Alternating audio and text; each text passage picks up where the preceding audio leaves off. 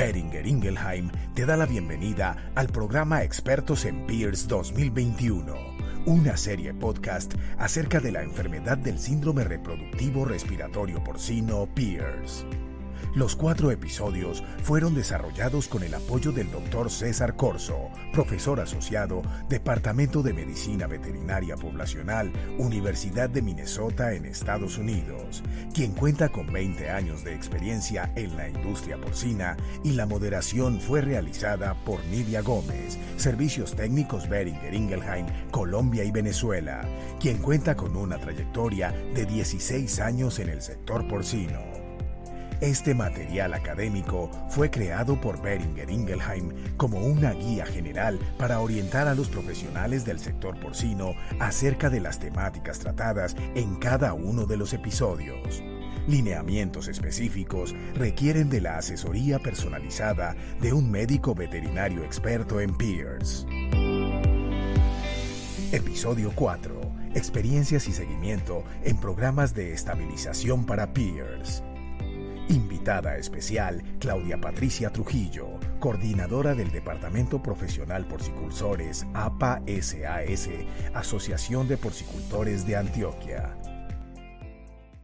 Muy buenas tardes. Hoy en nombre de Beringer Ingelheim queremos darle, la bienvenida con el doctor César Corso, que nos ha venido acompañando, Claudia Patricia Trujillo, la doctora Claudia es médico veterinario de la Universidad de Antioquia, es especialista SP en gerencia.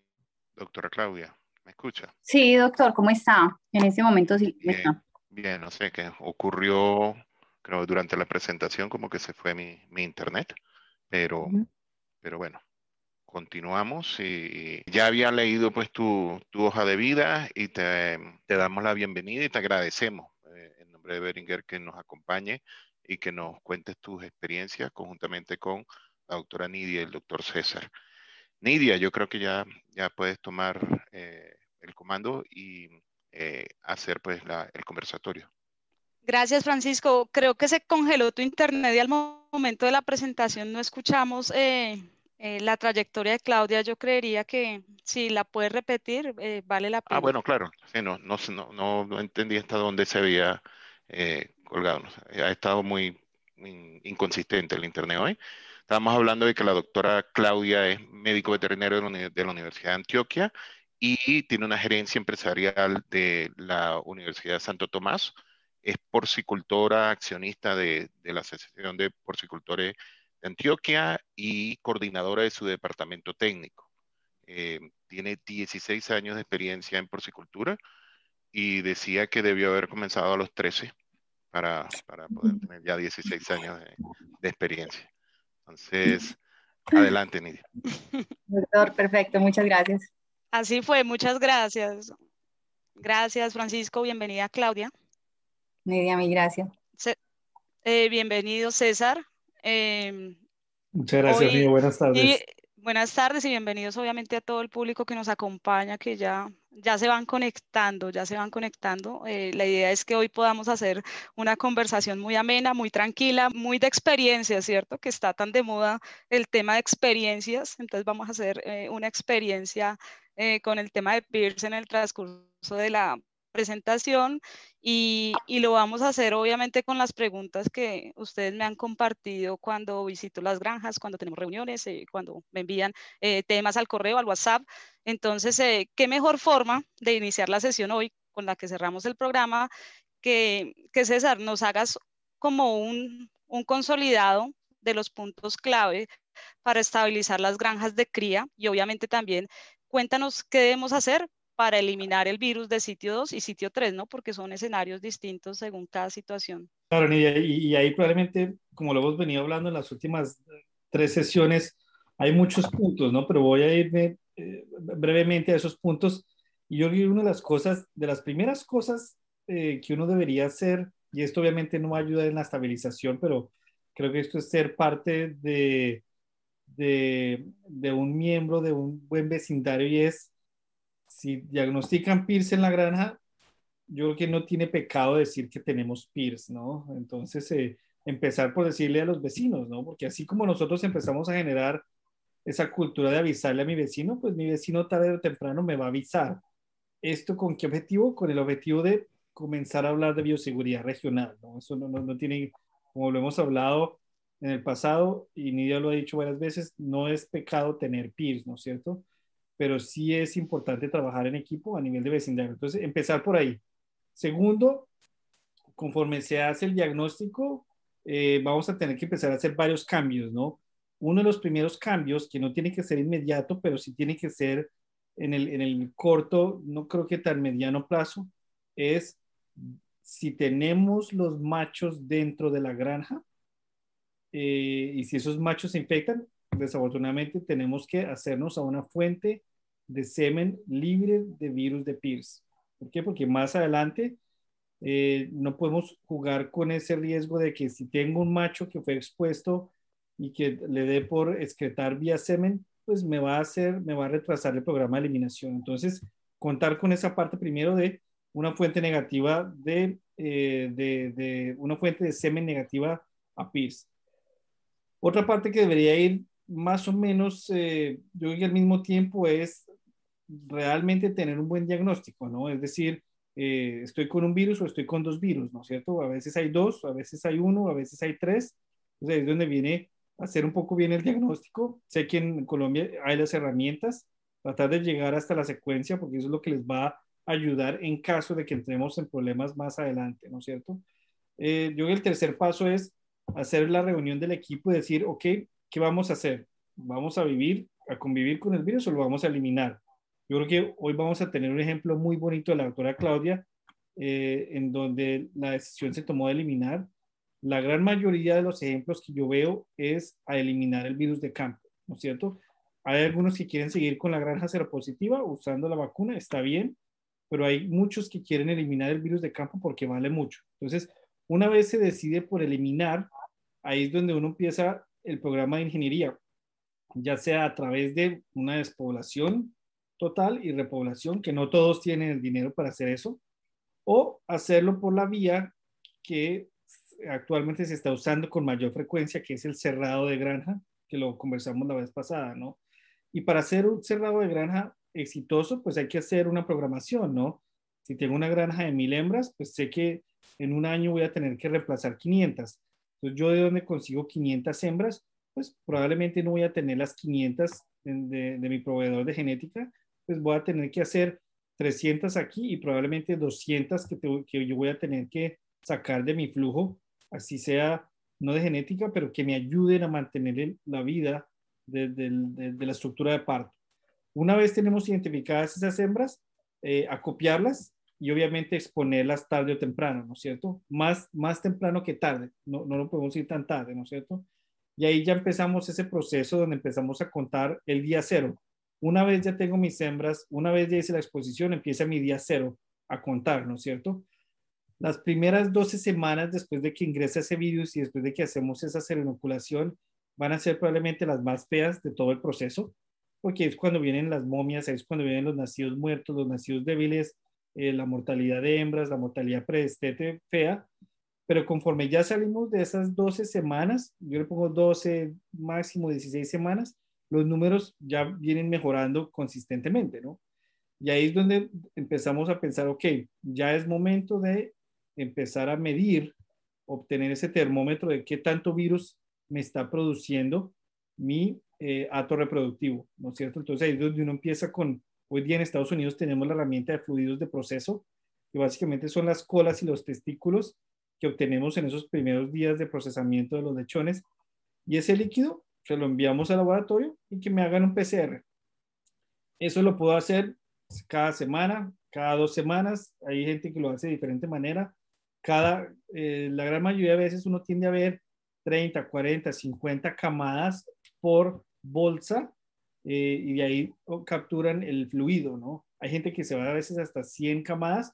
En, las, en las etapas tempranas probablemente está bien, ¿no? Pero tampoco queremos eh, poner muchas camadas en, la misma bolsa porque podemos empezar a diluir mucho ese virus, ¿no?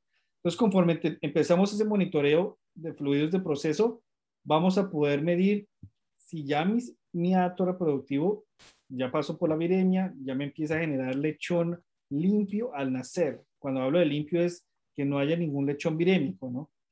Y, eso no lo va a decir el PCR, eso no nos lo va a decir que el, tamaño y camada va mejorando y que las momias van desapareciendo, no, eso me lo dice el PCR, porque la granja va a mejorar en números, pero no puede ver el virus de Pierce, ¿no es cierto?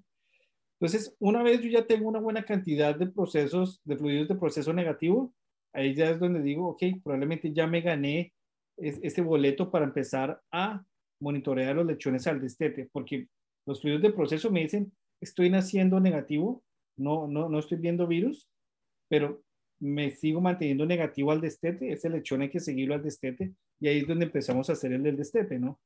Obviamente, ahí es donde seguimos haciendo monitoreo, pero al mismo tiempo, conforme estamos haciendo estos monitoreos, hay que hacer muchas más cosas. No mover lechones entre camadas, no meterse a la jaula palidera, lavar y desinfectar todos los corredores conforme hacemos movimientos, eh, las mortalidades que se manejen una sola vez al día, ojalá al final del día, eh, para que no estemos para que no estemos moviendo sangre por todos lados y no estemos moviendo materia fecal por todos lados, porque terminamos contaminando que la escoba, que el frasco, etcétera, etcétera, ¿no?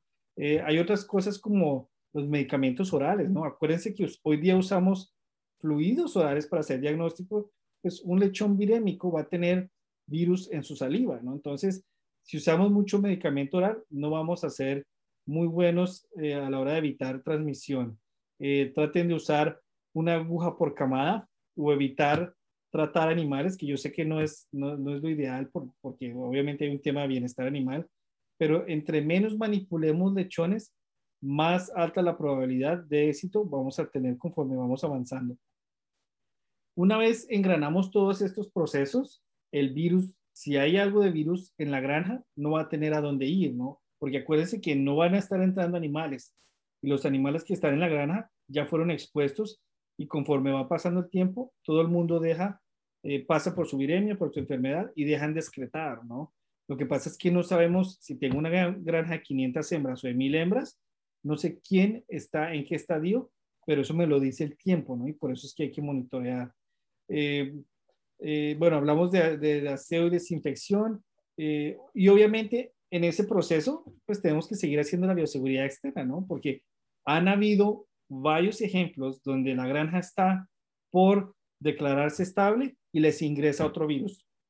Entonces, eh, tampoco quiere decir que podemos dejar la bioseguridad suelta, ¿no? Entonces, ahí voy a parar, Nidia, para, para, para, para seguir avanzando, pero creo que esos son los componentes grandes de un proceso de eliminación que eso requiere mucha arquitectura y mucha ingeniería y trabajo en equipo.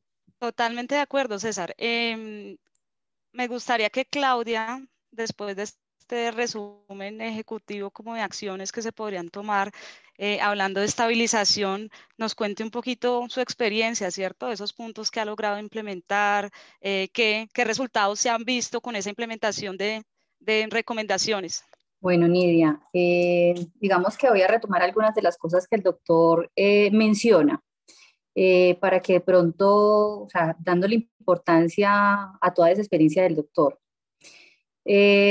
Pues él menciona como, como inicia, es importante contar con buenos vecinos y tener peers, pues en este momento no debe ser una vergüenza, no, es una cosa que nos puede pasar a cualquiera en cualquier momento. Entonces, sí es importante saber cómo es el estado sanitario de mi vecino y a la vez yo como buen vecino contarle a mi vecino por qué estoy pasando. Creo que es un buen punto eh, para trabajar y que conjuntamente todos eh, trabajemos eh, en conocer el virus. nos ha pasado, o sea, la experiencia que hemos tenido es que cuando vamos a contarle a algún vecino, la granja, o sea, por recomendación de los profesionales de APA, eh, le decimos al porcicultor, cuéntele a sus vecinos. Y muchas veces nos encontramos que el vecino ya estaba padeciendo la situación y desafortunadamente no nos cuenta y ahí es donde de pronto por fallas en bioseguridad que pudimos haber extremado esas medidas de bioseguridad, las granjas se nos están contaminando. Entonces eso es un buen punto para tener en cuenta. Entonces contarle a nuestros vecinos cuál es nuestro estado sanitario y conocer el estado sanitario de nuestros vecinos.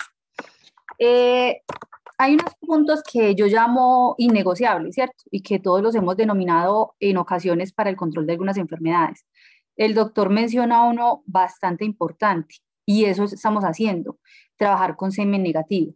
Entonces, sacar los machos de las granjas, creo que todos los profesionales que estamos de pronto eh, afrontándonos a un tema de PIRS en algunas granjas y asesorando a algunos porcicultores, tenemos eso eh, claro, que debemos trabajar con semen negativo para lograr una estabilización más pronta de la granja. Eh, eso lo estamos haciendo. Eh, reunión, hay que reunir al equipo de trabajo y eso es un trabajo, como lo dice el doctor, eso es un trabajo en equipo. Eh, tienen que estar sintonizados y sincronizados porcicultores, profesionales de granja y los operarios. Entonces, tiene que haber reuniones por parte de la persona que los acompaña y esa persona que los acompaña, ese veterinario, lo ideal es que se vayan alineados por un solo hilo conductor, ¿sí? Eh, que ese profesional vaya estudiando la situación de cada una de las granjas, porque podemos tener unos lineamientos generales, pero la granja puede tener un comportamiento diferente, todas las granjas pueden tener un comportamiento diferente en casuística y en presentación de enfermedades secundarias, a los cuales también hay que trabajar. Entonces, es importante ese tipo de reuniones y no solamente una reunión inicial, sino que tiene que haber una comunicación constante y permanente. Eh, el tema de eh, hacer los diagnósticos y los monitoreos.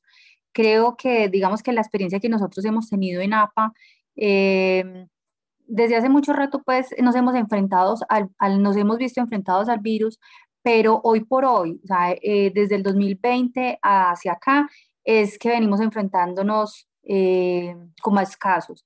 Entonces, venimos teniendo experiencias positivas, unas no tanto, les, o sea, soy sincera, no todos los casos han sido extraordinariamente positivos, pero eso va a depender también de cómo se implementen los procesos y los protocolos en la granja.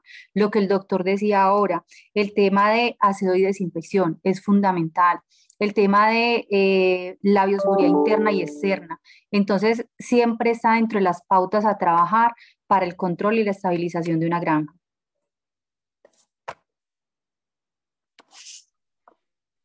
Muy interesante, Claudia. Eh, muy bueno, pues, eh, como poder combinar esas dos experiencias. Y, y viene una siguiente pregunta que, que, va para César y es, ¿es posible eh, realmente estabilizar una granja de ciclo, de ciclo completo? Es decir, que todas las, todas las fases de producción están dentro de una misma granja. ¿O hay algún tipo de granja que yo no logre estabilizar por X razón? Yo, creo que la respuesta, la respuesta corta, Nidia, es todas se pueden estabilizar. Eh, no todas van a seguir el mismo proceso, eh, pero para ir a, un punto claro es, la granja de ciclo completo eh, va a tener un poco más de desafíos, ¿no? Porque acuérdense que una vez se infecta la granja, conforme hacemos el destete de esos, de esos lechones y los juntamos, ahí le damos todas las herramientas al virus para que se transmita en, ese, en, ese, en esa fase post-destete, ¿no? Por eso es que siempre decimos, si va a ir a buscar virus de PIRS y si tiene un destete, ahí lo, tiene, ahí lo va a encontrar fácil, ¿no? Porque mezclamos a todas las familias en un solo corral o en muchos corrales que están unidos eh, porque hay contacto nariz-nariz y, y, eso es lo que probablemente va a hacer, eh, va a hacer que la eliminación en una granja de ciclo completo sea más difícil. Ahora, sí sé de experiencias de granjas de ciclo completo que han sido construidas de una manera tal que uno puede sectorizarlas, ¿no es cierto? Uno puede segregar muy bien.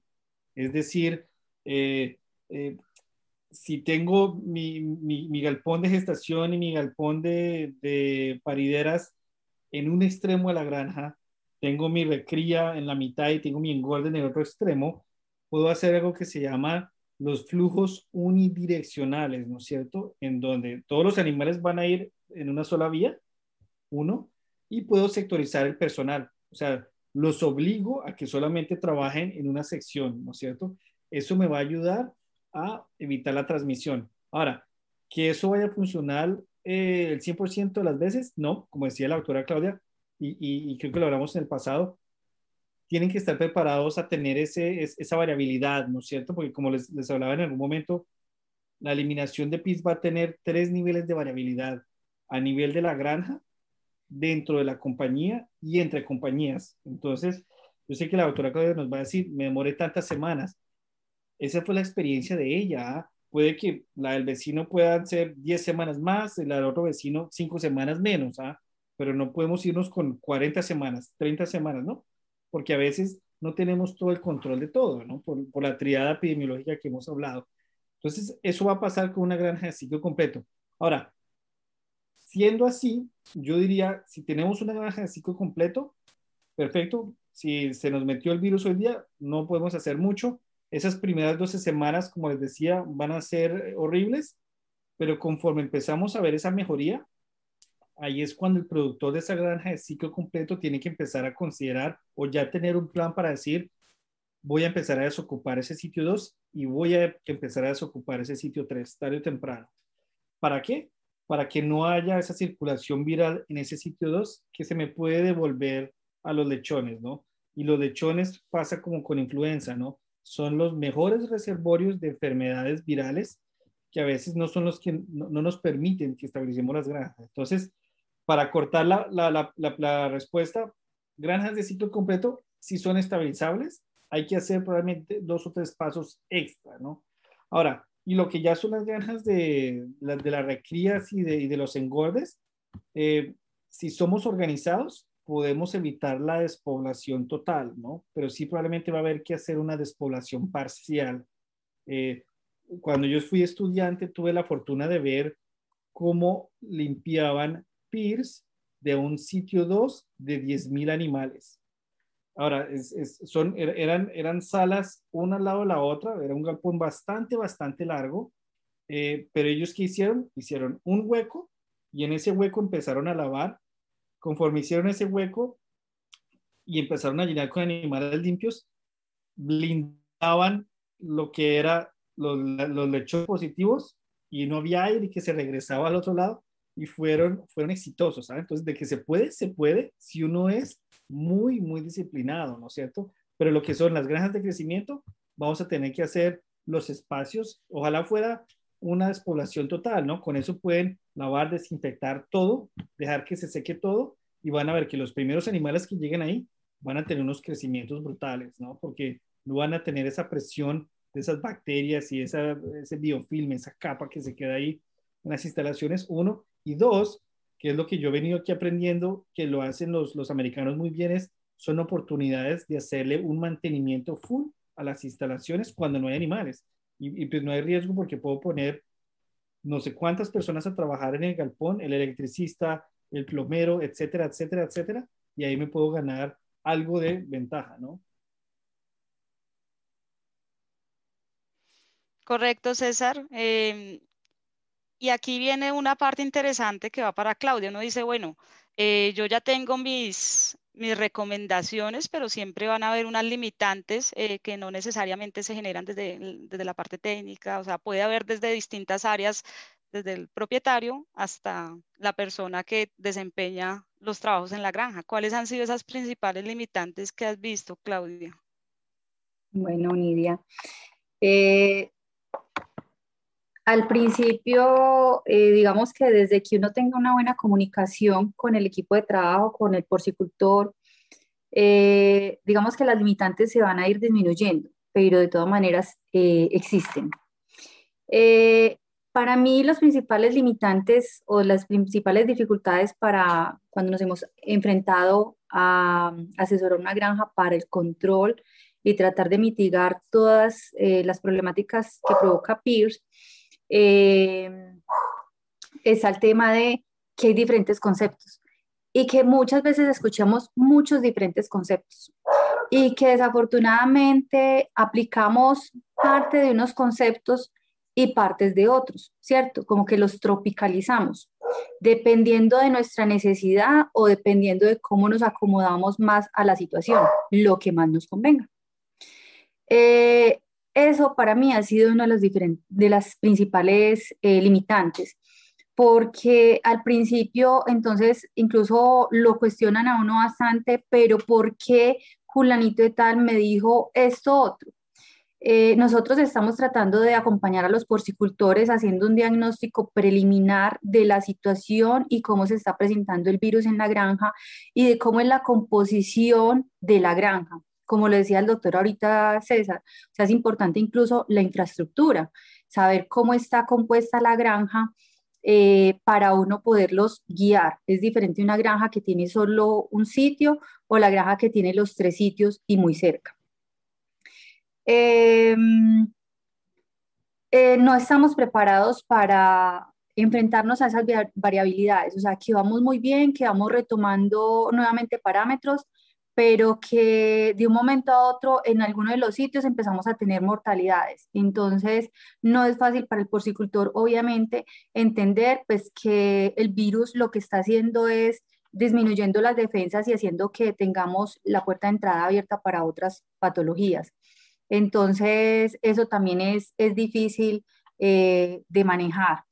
Y eh, que cuando no estamos muy alineados con los procesos de manera correcta, al principio puede ser difícil que los tomen como debe ser para tratar de sacar las granjas, pues como del gran caos en el que se sumergen inicialmente con esas oleadas de abortos y esas oleadas de nacidos muertos y mortalidades altas en, en, parideras. Entonces, eh, las granjas que se alinean y que siguen las cosas como muy como está el derrotero, siguiendo eh, los puntos innegociables y los puntos de más rebel, son las granjas que más fácilmente se recuperan. Eh, pero las principales limitantes muchas veces las generamos los mismos humanos, más que el propio virus.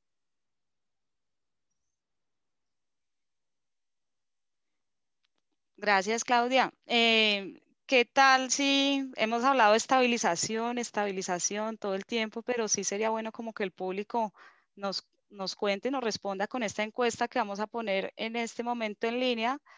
Eh, ¿Usted cómo clasifica una granja PIRS positiva estable, no? Pues hay distintos, como decía Claudia, eh, hay distintas percepciones, entonces, qué mejor que la estandaricemos hoy con los expertos. Voy a poner la encuesta unos segundos, eh, la votación em, alrededor de 40 segundos y miramos el resultado para que, para que entendamos usted cómo clasifica una granja PIRS positiva estable cuando baja el porcentaje de abortos, el número de nacidos muertos, momias y mortalidad de estete, cuando la mortalidad, cuando la mortalidad en preseo es inferior a un 3%, cuando los fluidos de proceso son negativos a, a PIRS por PCR cuando los lechones se destetan negativos o ninguna de las anteriores.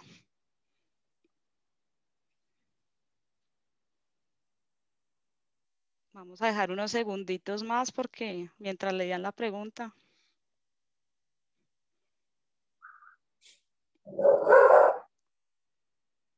Entonces acá ya, ya tenemos una buena parte del público. Hay muchos que no han contestado. Los invito a que a que nos eh, respondan la, la votación.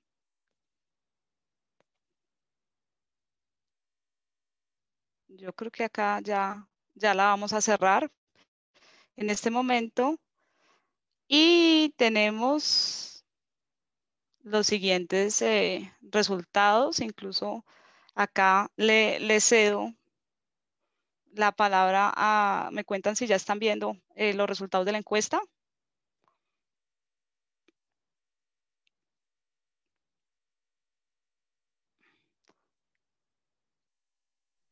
¿Qué opinas, César, de ese resultado de encuesta? Gracias, Francisco. ¿Qué opinas? Eh, aquí realmente la invitación es para que primero César vea como las opiniones del público y obviamente eh, cómo corroboramos eh, en la vida real que una granja se encuentra estable, sigue siendo positiva, pero está estable y qué protocolos de diagnóstico, si es que son necesarios, debería utilizar. Claro, Lidia. No, y, estas encuestas son buenas porque obviamente nos ayuda a, entender, como decía la doctora Claudia, claramente, y de hecho me, me, dio mucha alegría escuchar porque son palabras muy sabias de alguien que ha tenido que vivir el desastre de la enfermedad eh, los desafíos de poner el plan junto y no tanto es lo más difícil, es la implementación, la ejecución de ese plan. Que es lo difícil. Y ahí es donde los conceptos pueden, se pueden malinterpretar y, y todo el mundo empieza a hablar para su lado y se vuelve una competencia y una pelea, ¿no? Y creo que esta encuesta nos deja ver claramente cómo muchos piensan, ¿no? Porque aquí podemos ver claramente que yo diría que la mitad, probablemente las personas que contestaron, probablemente un poquitico más de la mitad, están mirando la, están mirando la métrica equivocada, ¿no? Eh, y ahí es donde se cometen los errores porque a veces uno dice, sí, ya tengo una granja estable, eh, pero realmente no está estable. Entonces voy a ir respuesta por, por respuesta, ¿no?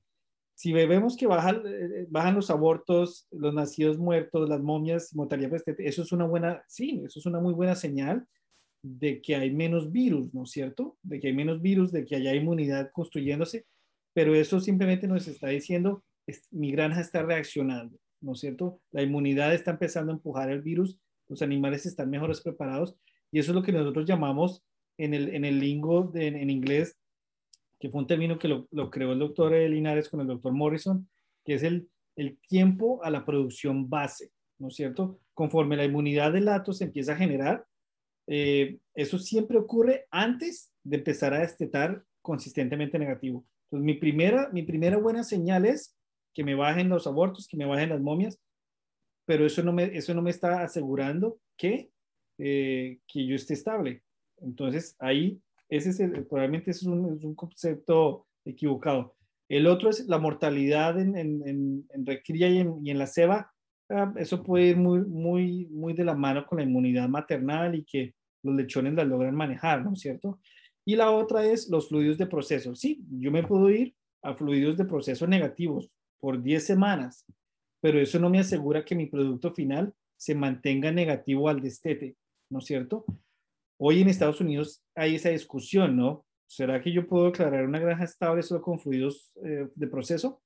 Creo que el consenso es no, porque hay todavía 18, 17 días de riesgo, ¿no es cierto? En donde la persona inyectó una camada virémica y con esa misma aguja fue inyectó una camada no virémica.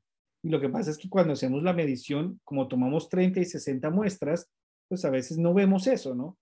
Entonces, los fluidos de proceso, usarlos para clasificar una granja como estable es muy riesgoso. Siempre se tienen que ir al animalito que ha logrado tener suficiente tiempo de infectarse, que es el animalito que va a destetar el día de mañana, ¿no es cierto? Entonces, al final del día, nuestra herramienta para decir ya estoy estable va a ser PCRs de sangre de lechones que están previos al destete. ¿no es cierto? Entonces ahí hay que jugar con los tamaños de muestra, si quieren empezar con 30 y después subir a 60, o empezar con 60 y mantenerse en 60 lechones y hacer pools de 5 y PCRs. Hay gente que hace pools mucho más grandes, hay gente que también hace eh, fluidos orales de, en las camadas. Yo, yo necesito ver un poquitico más de datos para decir esto, esto funciona, eh, pero al final del día es el lechón al destete el que me va a dar la última palabra. Si él logró cruzar esos 21 días sin infectarse, yo creo que eso ya es un muy buen índice. Ahora, para poder yo decir estoy estable, tengo que acumular suficiente evidencia de que todos mis PCRs me salen negativos al momento previo del destete.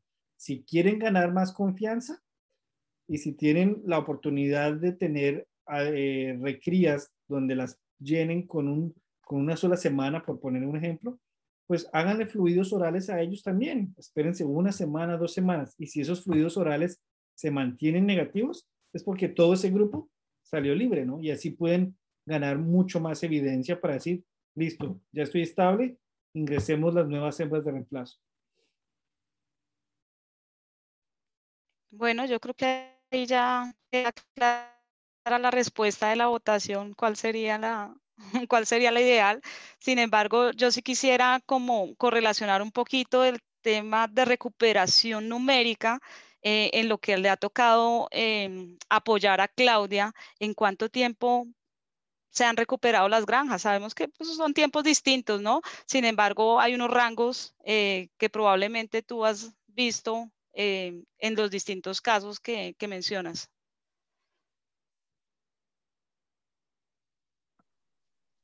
Hola Nidia, mira, mm, tenemos diferentes casos eh, y la recuperación de todas las granjas tienen en, parámetros, ¿sí? Aclaremos que es parámetros y no en lograr la estabilidad. Como dice el doctor eh, César, esa recuperación de parámetros puede estar previa a ir logrando esa estabilidad. Eh, digamos que ah, tenemos un caso que hasta yo misma me sorprendo. Cuando las cerdas que por primera vez, o sea, cuando se diagnosticó el virus, eh, volvieron a parir, esas cerdas, o sea, cuando esas cerdas estaban en parideras, ya cuando dieron la vuelta, eh, hemos notado una mejoría impresionante. O sea, la palabra, digo impresionante, es porque yo misma me sorprendo, ya destetando más de 13 lechones. Entonces, eh, digamos que para mí es satisfactorio contar esa historia, pero no todas las historias son iguales. Como les cuento, eh, eso va a depender de qué tan juiciosos somos con nuestros procesos. Y realmente ese mérito se lo doy a esa granja que ha logrado esos resultados en tan poco tiempo. Como también para mí es un poco abrumador o asustador que el nuevo inicio de, ingreso de hembras, ¿sí? que está por poco pues, tiempo en ocurrir, nos pueda llegar a nuevamente a tener eh, problemas en la granja. Entonces, eh, tenemos diferentes casos, pero normalmente las granjas empiezan a recuperar lentamente. A partir los primeros dos meses son los más críticos, es lo que hemos visto en el comportamiento del virus de este último año. En el tercer mes, digamos que ya se empieza a ver una leve mejoría, hacia el cuarto mes y hacia el quinto mes, ya con una recuperación muy bonita. Pero el hecho de que logremos obtener buenos resultados no quiere decir que tengamos que bajar la guardia en todos los procesos que habíamos implementado. Por el contrario, el tema de bioseguridad tiene que ser la prioridad, tiene que seguir siendo la prioridad.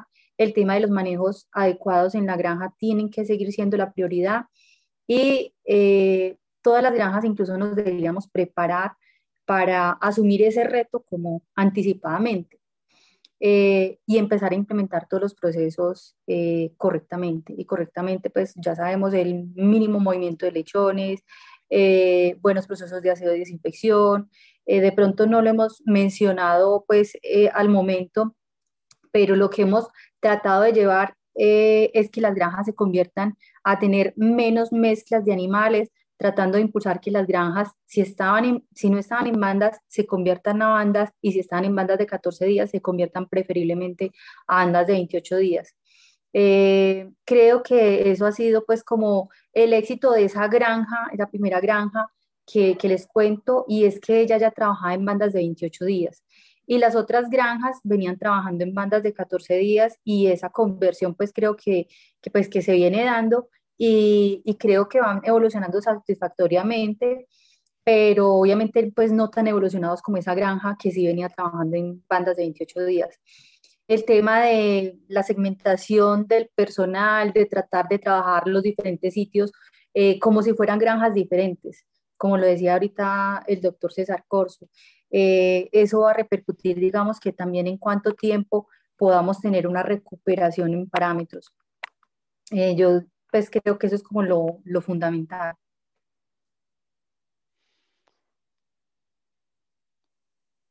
Y, viene la pregunta del millón y esa va para César. Cuando yo tengo una granja que está rodeada de muchos eh, predios positivos a peers y quiero lograr una estabilización, ¿qué estrategias sugieres para lograr que el plan sea exitoso, ¿no? Porque dependo eh, en muchos aspectos del vecino, del bueno o del mal vecino. Sí, Nidia, y esa pregunta siempre, siempre, y yo creo que esa es una de las cosas por las cuales eh, se genera mucha confusión, ¿no? Y, y, y, eso termina generando una confusión a nivel del productor, porque el productor le terminan vendiendo la idea de que no, pues como tengo esta granja 2 kilómetros que es positiva y tengo una 10 kilómetros que es positiva y la de Don Julio que está eh, colina abajo es positiva, no, no, no, voy a poder, no voy a poder eliminar la mía. Entonces, quiero usar dos ejemplos. El primero es, ok, entonces si yo tengo, si yo, si yo estoy sano hoy día de coronavirus y veo que todo el mundo tiene coronavirus, eh, entonces nunca voy a salir de mi casa. No, hoy día sabemos que podemos hacer nuestra propia bioseguridad y, voy a ser exitoso. ¿ah? Eh, lo hemos visto alrededor del mundo. Sin vacunas de coronavirus podemos influenciar el virus, ¿no es cierto? Lo mismo pasa con las granjas, ¿no es cierto? Entonces, ese es un ejemplo. El otro ejemplo es, eh, eh, probablemente algunos de ustedes me habrán escuchado en el pasado, si tuve la oportunidad de visitarlos, es una, una frase que yo siempre usaba, que a veces probablemente podía haber sido tomada un poco ofensiva, pero es básicamente, entonces, como yo voy a comer ahorita dentro de una o dos horas y tengo los dientes eh, sucios, entonces no me los voy a lavar, ¿no es cierto? Entonces, no, claro, obvio que no, ¿no? Porque la cari va a llegar tarde o temprano. Lo mismo pasa con las granjas, ¿no es cierto? Obvio, hay excepciones. Y ahí es cuando uno tiene que hablar acerca del, de ese riesgo regional, ¿no? Si tengo una granja que es eh, una granja no muy bien manejada a 100 metros de la mía, obviamente es una granja que me va a generar riesgo permanente. Entonces, ¿elimino o no elimino? Probablemente sí puedo eliminar siempre y cuando yo tome control sobre esa granja que queda a los 100 metros. ¿Qué he visto yo? Que el, mismo productor le dice, oye, le compro todos sus cerdos a ese vecino a los 100 metros, le compro todos sus cerdos, los vendemos y yo le doy mis cerdos para que usted los críe. Con eso yo me hago a, esa, a ese sitio y digo, vamos a manejarlo con mis medidas de bioseguridad. Entonces ya me quito algo de riesgo. Ahora que si la granja, si el otro vecino queda a dos kilómetros, a un kilómetro, yo he visto ya varios, varios ejemplos y uno que se me, uno que se me viene a la cabeza muy sencillo es el ejemplo de Chile. En Chile eh, tuve la fortuna de trabajar con productores allá donde había granjas a kilómetro y medio que eran positivas y se logró sacar el virus, ¿no es cierto? Ahora, eso no quiere decir que nunca ingrese de nuevo, ¿no? No, obviamente uno lo saca y ojalá uno pueda vivir en ese mundo libre de PIRS por, por el mayor tiempo posible, ¿no? Pero si estoy rodeado de granjas a medio kilómetro, a 100 metros, a 50 metros, obviamente no es una región para decir eh, eliminar es, un es una opción. Más bien lo que yo puedo hacer es, sí, tratar de hacer todo lo que, lo que hizo la doctora Claudia y si veo que el riesgo es inminente, pues bueno, busco la manera de ingresar hembras de reemplazo eh, expuestas, ¿no? Con el virus de mi granja. Hago esa inoculación en una cuarentenita alejada, dejo que se enfríen y las voy ingresando. Cosa que si me ingresa el virus, el impacto no va a ser tan grande, ¿no? Pero yo pienso que siempre uno debería trabajar para eliminar el virus de campo por la sencilla y plena razón de que si yo continúo viviendo con él y si mi granja está de alto riesgo, pues entre más virus yo tenga en la granja y más virus le ponga a mi población, voy a tener o recombinaciones o voy a tener esas infecciones mixtas que tarde o temprano me van a cobrar mucho dinero en el sitio 2 y en el sitio 3. Entonces, entre menos patógenos yo tenga circulando simultáneamente, va a ser obviamente mejor para el pobre cerdo, ¿no? Y el cerdo puede el cerdo puede pelear contra una buena cantidad de patógenos, pero si le pongo dos PIRS y le sumo la influenza o las dos influenzas y le sumo el micoplasma y le sumo la gracerela, pues obvio, ese sitio 2 va a explotar y vamos a empezar a bombardear con antibióticos y vamos a empezar a quemar vacunas y vamos a empezar a quemar antibióticos y la frustración va a crecer y pues el productor termina quebrándose, ¿no? Al final del día, ¿no? Uno, esa sería opción una. Y dos es, si ya estoy rodeado de muchas granjas, probablemente tengo que empezar a buscar la opción de a dónde me voy con mi granja de cría, prácticamente, ¿no es cierto? Yo sé que esas son palabras mayores, pero si la situación es así de crítica, bueno, probablemente si sé que el riesgo es inminente, pues me voy a otro vecindario, ¿no? Un vecindario donde no haya tantas granjas o donde no haya granjas.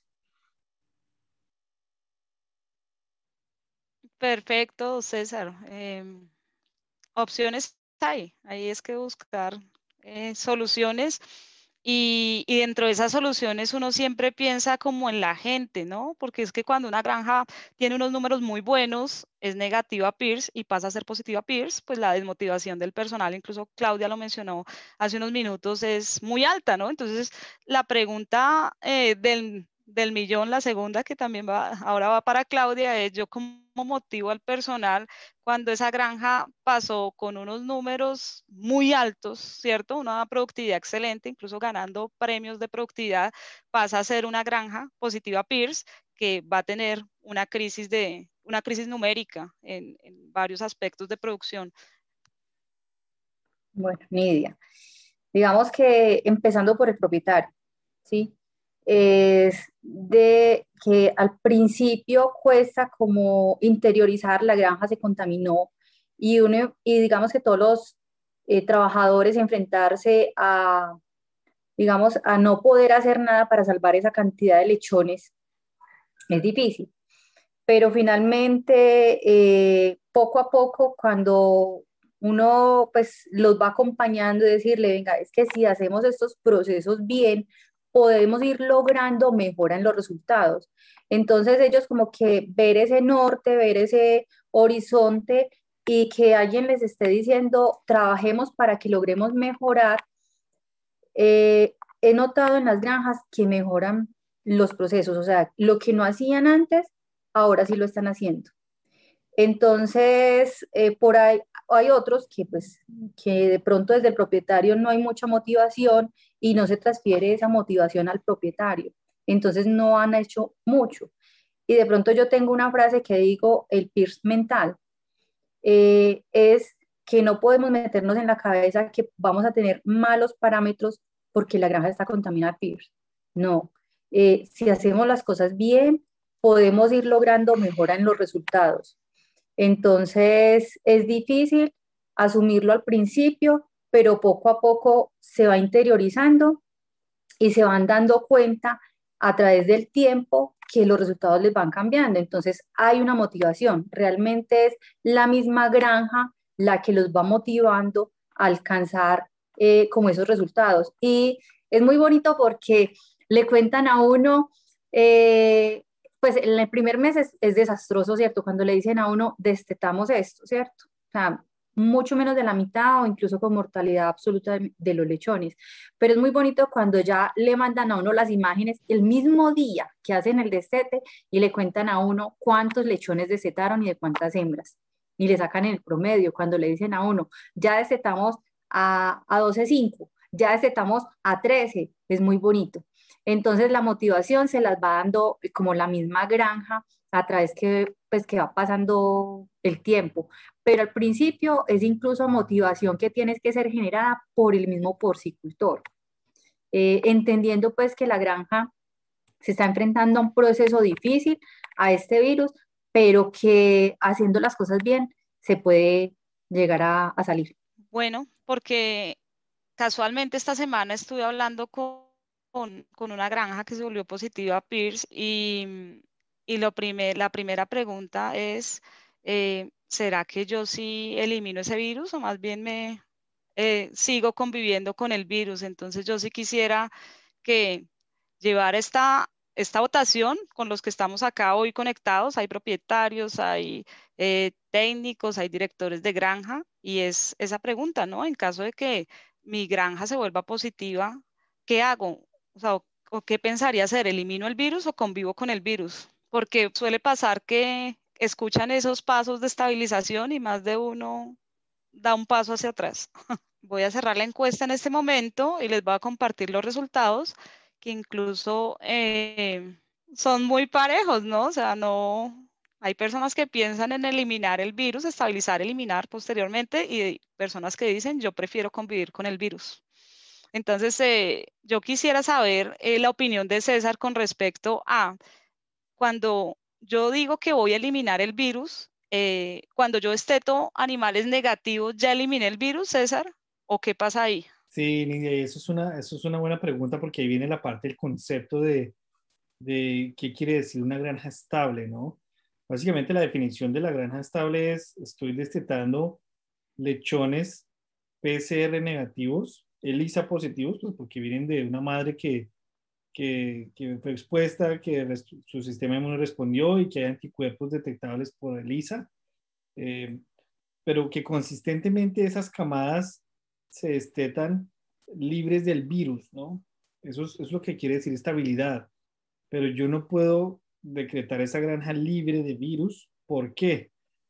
Porque una de las preocupaciones que siempre tenemos es que eh, ese virus queda sumergido por ahí o en tonsila o en ganglio linfático, ¿no es cierto? Y, hay preocupación en el sentido de que a veces eh, o, no, o no diagnosticamos bien esa estabilidad, probablemente la decretamos como falsamente estable, o a veces, por X o Y motivo, a veces vemos que volvemos a destetar positivo, por X o Y motivo, ¿no? Por eso es que es importante ese monitoreo. La única manera de yo poder decir que tengo una granja libre de virus es cuando o hago la despoblación total y la repoblo con animales seronegativos que nunca han visto virus, opción 1, o la opción 2 es una vez ya llegué a la estabilidad, ya pasé por todos los PCRs negativos, mis animales se mantienen negativos en la línea, hasta que yo no haga el recambio de toda esa masa de la cría y me deshaga de todas esas hembras que vieron el virus, no voy a poder decir estoy, estoy libre de virus, ¿no es cierto? Porque e, esa preocupación que hablábamos de, de la tonsila y de los ganglios linfáticos siempre va a estar ahí, ¿no es cierto? Entonces no queremos ese ruido. Por lo tanto, hasta que yo no haga ese recambio de la masa, que van a ser fácilmente año y algo, eh, pues obviamente hasta allá no voy a poder decir tengo un ato cero negativo, ¿no es cierto? Porque, les soy sincero, al cabo de un año después del brote, hay muchas hembras que se vuelven cero negativas, pero nosotros sabemos que la hembra fue expuesta, ¿no? Entonces, ya la ELISA ahí ya no nos va a servir de nada. Y ahí cuando viene otra confusión, ¿no? La granja se me negativizó. Por ELISA, sí, pero sabemos que en los tejidos van a haber hembras que tienen el virus, que ojalá no lo saquen, ¿no? Yo, en, mi corta carrera, yo he escuchado probablemente de un caso, que creo que fue más un caso que fue mal diagnosticado. La declararon estable cuando no la dieron haber declarado estable y ellos dijeron, volví a rebrotar. No, lo que pasa es que nunca salió del brote, ¿no? Simplemente no detectaron el virus a la baja prevalencia. Entonces, hay que tener eso muy en cuenta antes de poner la firma, de decir, o soy estable o soy ya cero negativo, libre de virus, ¿no? Siendo así, César, una estrategia podría pensarse en cerrar la granja un tiempo prolongado y hacer un recambio genético también agresivo. Claro, lo, lo, vas a tener que hacer, ¿no? Lo vas a tener que hacer porque si no se programan, si no se programa muy bien ese cerrado, como nos desafortunadamente nos ha tocado en algunos proyectos que yo he participado, no lo hemos programado bien porque no hay espacio o porque no hay las hembras, pues claro, cuando uno ya llega a la parte final de ese proceso de eliminación, uno se da cuenta, ¿no? El parity, la, si la tasa, no la tasa apareció, sino la estructura parto, o ese parity se me fue a 5, a 6, 7, obviamente uno ya tiene hembras muy viejas, entonces, ¿qué pasa? Ahí ya me toca hacer un recambio muchísimo más acelerado, ¿no? Entonces son tasas de reemplazo que no, no van a estar nada de cerca del 50%, sino van a estar por encima porque hay que acelerarlo, ¿no? Hay que sacar esa hembra vieja lo más rápido posible eh, para volver a restablecer. Y eso nos puede traer un poco de consecuencias, como por ejemplo las diarreas por el E. coli, eh, problemas de eh, Staphylococcus equis, eh, este tema de, de, cosas de granjas nuevas, ¿no? Que es preferible, les soy sincero, es preferible tener ese tipo de problemas a tener un PIRS que me esté dando vueltas, que se me junte con un micoplasma influenza estreptococo y me haga la vida imposible, ¿no? Los otros son mucho más manejables que el virus de PIRS. Perfecto, César. Y sabiendo que acá hay personas, eh, hay muchos conectados que tienen granjas negativas a PIRS. No solamente haya personas que tienen granjas positivas, sino también hay gente de sistemas negativos ¿Cómo blindo, sabiendo la situación y las cifras que veíamos con el doctor Mario Peña eh, la semana pasada, ¿cómo, cómo blindamos esas granjas para que no entre PIRS? Porque hoy hablamos de PIRS, pero puede ser también de epidémica, eh, puede ser que al continente americano llegue una peste porcina africana que hoy con COVID está como dispersa la atención, pero los casos siguen aumentando a nivel mundial. Entonces, eh, ¿cuáles serían las recomendaciones para, para blindar esas granjas? Y la pregunta obviamente va dirigida a los dos. Déjame comenzar por, por, por una parte de concepto, ¿no? Y es, antes de, porque sí, vamos a blindarlas, sí, pero lo que nos presentó el doctor Mario la semana pasada queda uno preocupado, ¿no? De que de, un año para otro lado se aumentaron los casos eh, y aquí pasa lo mismo, ¿ah? aquí uno ve esa situación, pero aquí uno de los esfuerzos que se hace es entender por qué se aumentaron los casos, ¿no? Eh, en, en, los últimos, yo diría que en los últimos 12, probablemente 18 meses, en el proyecto que yo afortunadamente lidero, eh, han habido muchos escenarios donde sí, la gente dice, hay mucho PIR, se está diseminando mucho porque tal y tal y tal granja se infectó. Pues tal y tal granja, granja se infectó, pero resulta que cuando se hacen las investigaciones se dan cuenta que movieron hembras positivas, llegó el camión sucio, eh, ese tipo de cosas que son muy básicas, ¿no es cierto? Eh, que yo creo que eso va a tu pregunta en el sentido de cómo lo blindo yo. Bueno, probablemente una pregunta para el doctor Mario hubiera sido, ¿sabemos cómo se diseminó el virus o no? ¿Fue por, no sé, se movieron hembras positivas desafortunadamente o se movió semen positivo, etcétera, etcétera? Ahí es donde hay que empezar a pensar, Pierce se mueve, yo creo, por las vías más, eh, más obvias, es decir, semen positivo, eh, hembras de reemplazo que se me infectaron en la cuarentena y las moví positivas y metí el virus, un camión mal lavado, eh, herramientas contaminadas que vienen de alguna otra granja positiva. Eh, eh, yo creo que esas, serían como, ahora, afortunadamente en Colombia no se mueven cadáveres a una planta de, de subproducto animal, ¿no es cierto? La gran mayoría de los cadáveres se queda en granja, ¿no? Entonces, eso nos quita este, este factor de riesgo. Y lo otro es, no tenemos que hacer ese movimiento de materia fecal que se hace aquí con los cultivos en la mayoría de, las áreas, ¿no? Entonces yo creo que ahí ya quitamos dos de los grandes. Yo diría que para blindar eso hay que ir a lo básico. Tengo las medidas, tengo las herramientas para hacer esas medidas y estoy cumpliendo los procesos todos los días a toda hora. Así de sencillo, ¿no es cierto? Que yo creo que eso fue el efecto de diarrea epidémica porcina en muchos de los países, ¿no? Porque de la noche a la mañana entró PED, se regó por los países y después no volvió a ver esos brotes tan grandes que habían antes. ¿Por qué? Porque la gente yo creo que se puso las pilas a blindar los programas de bioseguridad, que básicamente, vuelvo a mi ejemplo de, de coronavirus.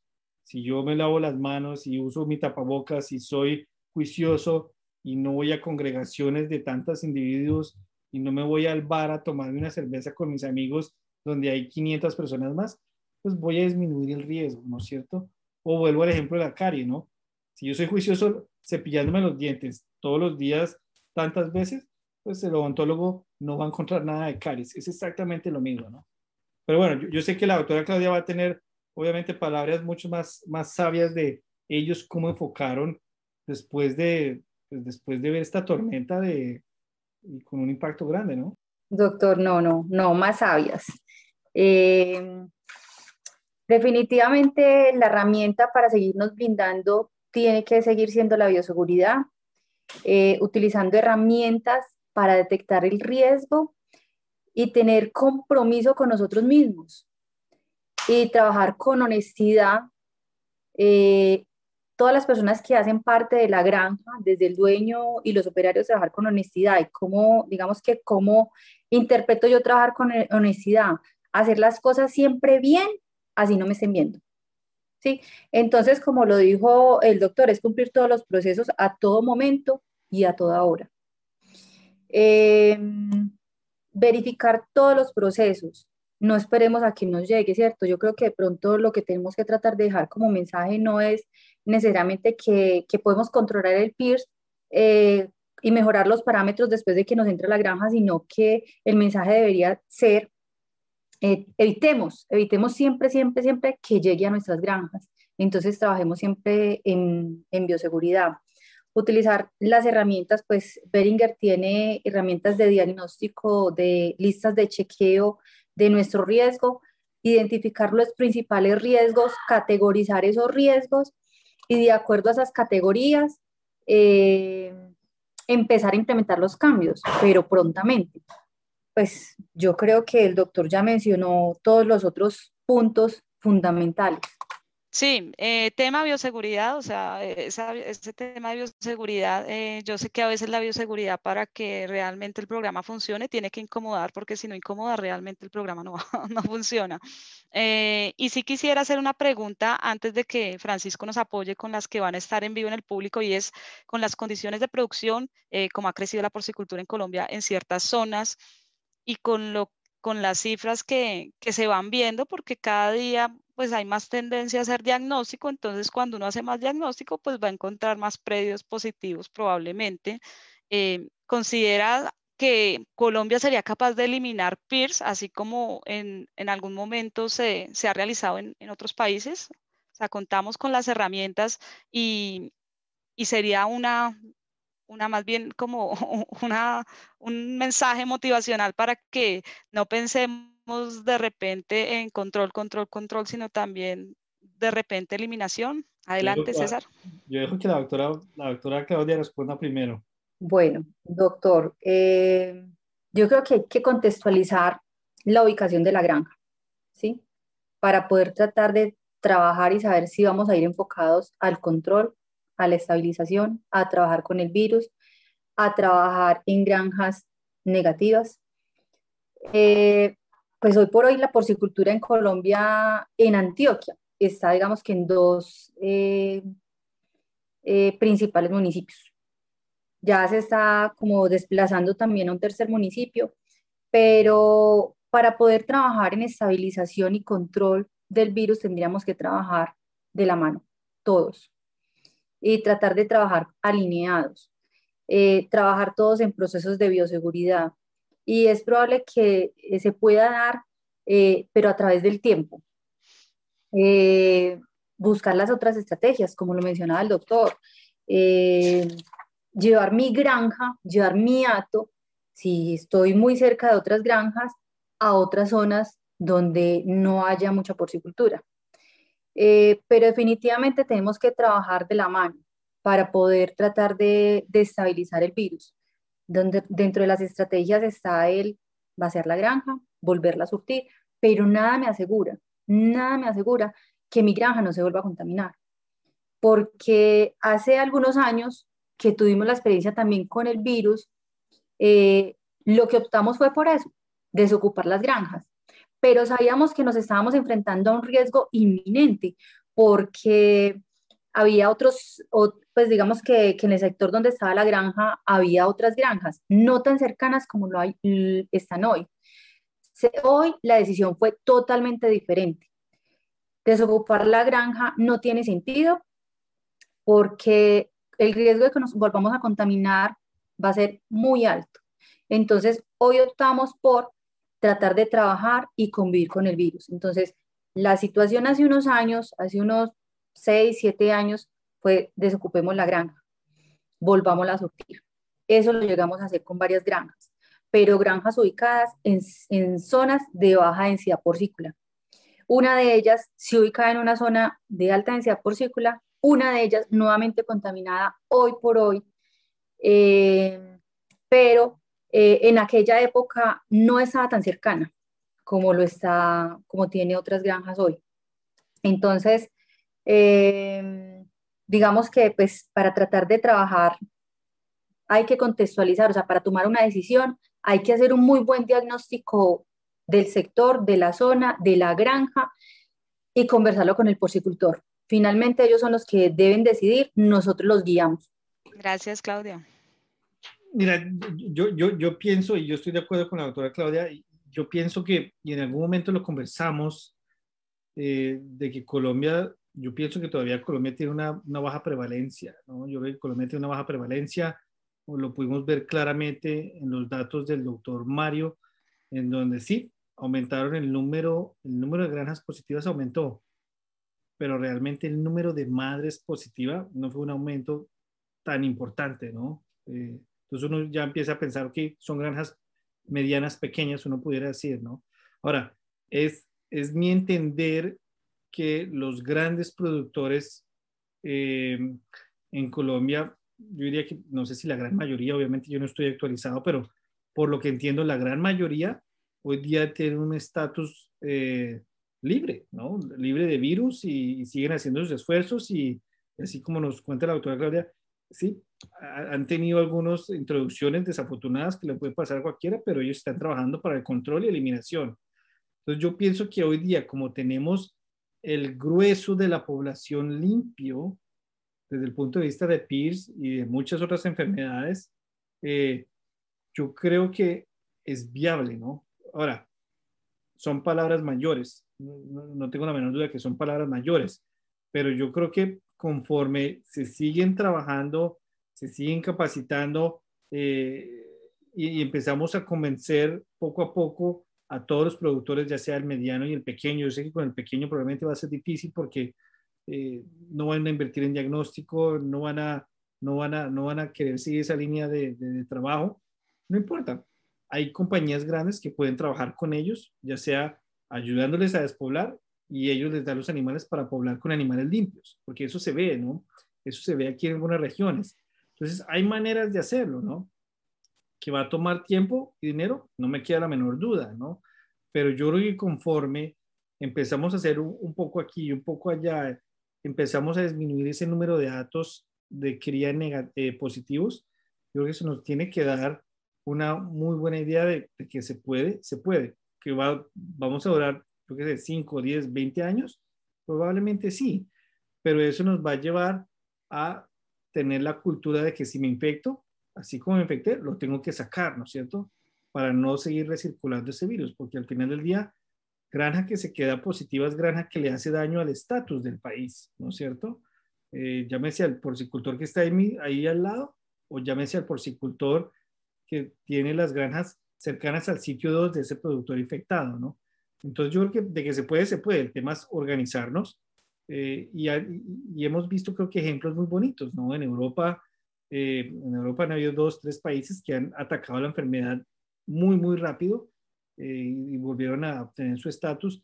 Tenemos el ejemplo de Chile, que sí, lo eliminaron, eh, se volvieron a recontaminar, siguen trabajando para eliminar el virus que ingresó en el 2013. Desafortunadamente hubo otra granja que volvió a, recontaminarse, eh, pero ahí, ahí ya lo tomaron por la vía regulatoria, ¿no es cierto? Eso ya es una enfermedad de declaración obligatoria dentro del país, ya es muy regulatorio no creo que queramos llegar a eso hoy día porque asustamos a la gente y no vamos a avanzar, ¿no es cierto?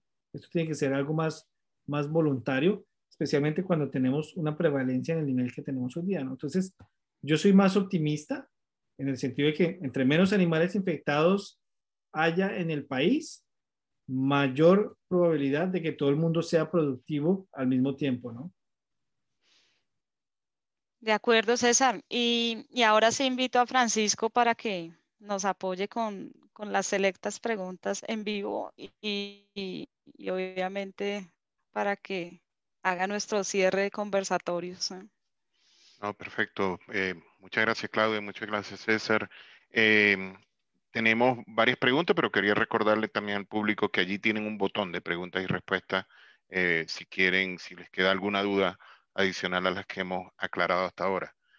Eh, aquí hay una pregunta bastante específica eh, para, César. Una vez estabilizada una granja, ya, o sea, se dio el criterio de que en efecto hay una, estabilización.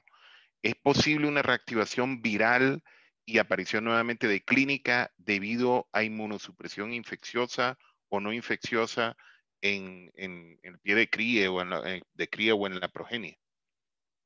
Ese virus ahí en la tónsila que dijiste y se inmunosuprimieron por falta de agua y terminan revirtiendo. Claro, y yo y yo esa, y esa es buena pregunta, Francisco, yo creo que tiene dos partes, ¿no?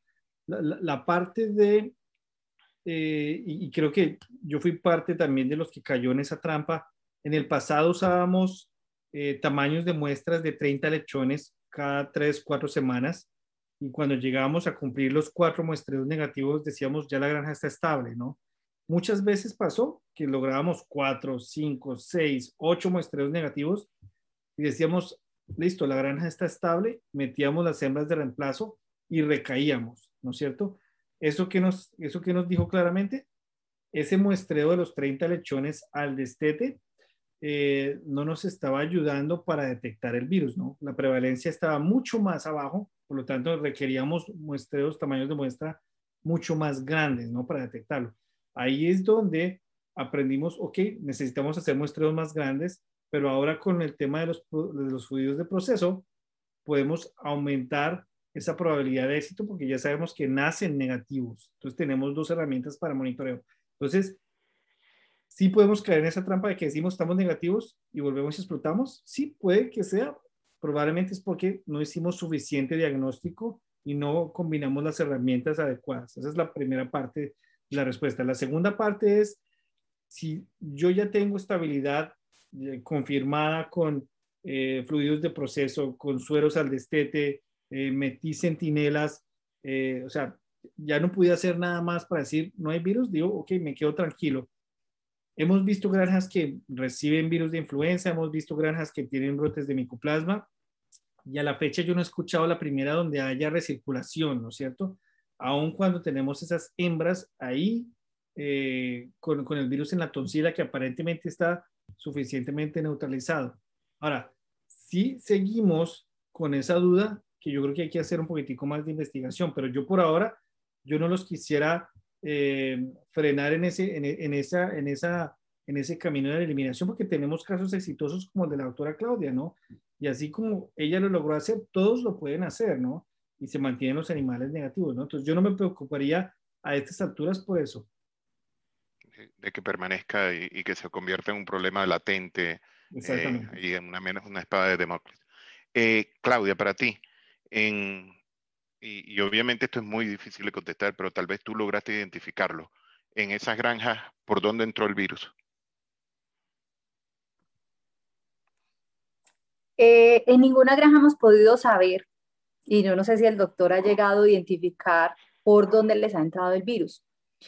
Hay hipótesis, hay conjeturas, donde cuando empezamos a tratar de analizar por dónde entró el virus, nos damos cuenta que había múltiples puertas abiertas, múltiples. Ahí es donde identificamos todos los riesgos que teníamos. Entonces, saber por dónde entró el virus, no sé, doctor, si ustedes lo han logrado identificar en alguna granja. En las que yo conozco, hemos tenido conjeturas. Hemos dicho, probablemente por acá, pero sacamos al menos cinco posibilidades. Entonces, decir exactamente por dónde no. Lo que sí hemos encontrado como común es, generalmente nuestros vecinos ya estaban contaminados. Ok, o sea que cualquier fómite, cualquier juego de fútbol en la, en la granja. Pudo haber ocurrido. Ahí, Francisco, creo que la doctora, si, puedo hacer un comentario, creo que la doctora toca un punto demasiado, demasiado importante y es, eh, eh, y es el tema de la investigación, ¿no? E, ellos se tomaron el tiempo de hacer la investigación, que yo creo que eso es tremendamente valioso. Y muchos no la hacen, muchos no la hacen y dicen, bueno, me contaminé, me olvidé, pasemos el trago amargo. No, yo creo que esa parte de la que ella acaba de explicar eh, muy bonitamente quiere decir, tengo huecos de bioseguridad tremendos que me toca cerrar ya, porque así como me entró hoy, me va a entrar mañana, ¿no? Eh, pero no, entonces todos muchos, muchos empiezan a pensar, no, pero entonces ahora qué voy a hacer, qué vacuna aquí, qué vacuna allá. No, primero es esa parte de bioseguridad al final del día, ¿no? Porque esa me va a evitar que se me metan patógenos, no solo PIR, sino otros. Ese es punto uno. Punto dos, e-, es muy bonito escucharla a ella decir, mis vecinos eran positivos. Y ahí es donde uno puede trabajar en equipo, en decir, ok, yo secuencio mi virus, voy y secuencio el virus del vecino para ver, ¿es el mismo o no es el mismo? Porque entonces, si es el mismo, no es para echarle la culpa, obviamente, porque a veces ocurre eso aquí en Estados Unidos, pero sí es para decir, si él tiene el mismo y él ya estaba positivo, a mí cómo se me metió, ¿no? Eh, eh, se mueven herramientas, se mueven animales, hay muchas cosas que pasan en granja que uno a veces ni se entera desafortunadamente, ¿no? Entonces, ahí viene otro componente de esa investigación, ¿no es cierto?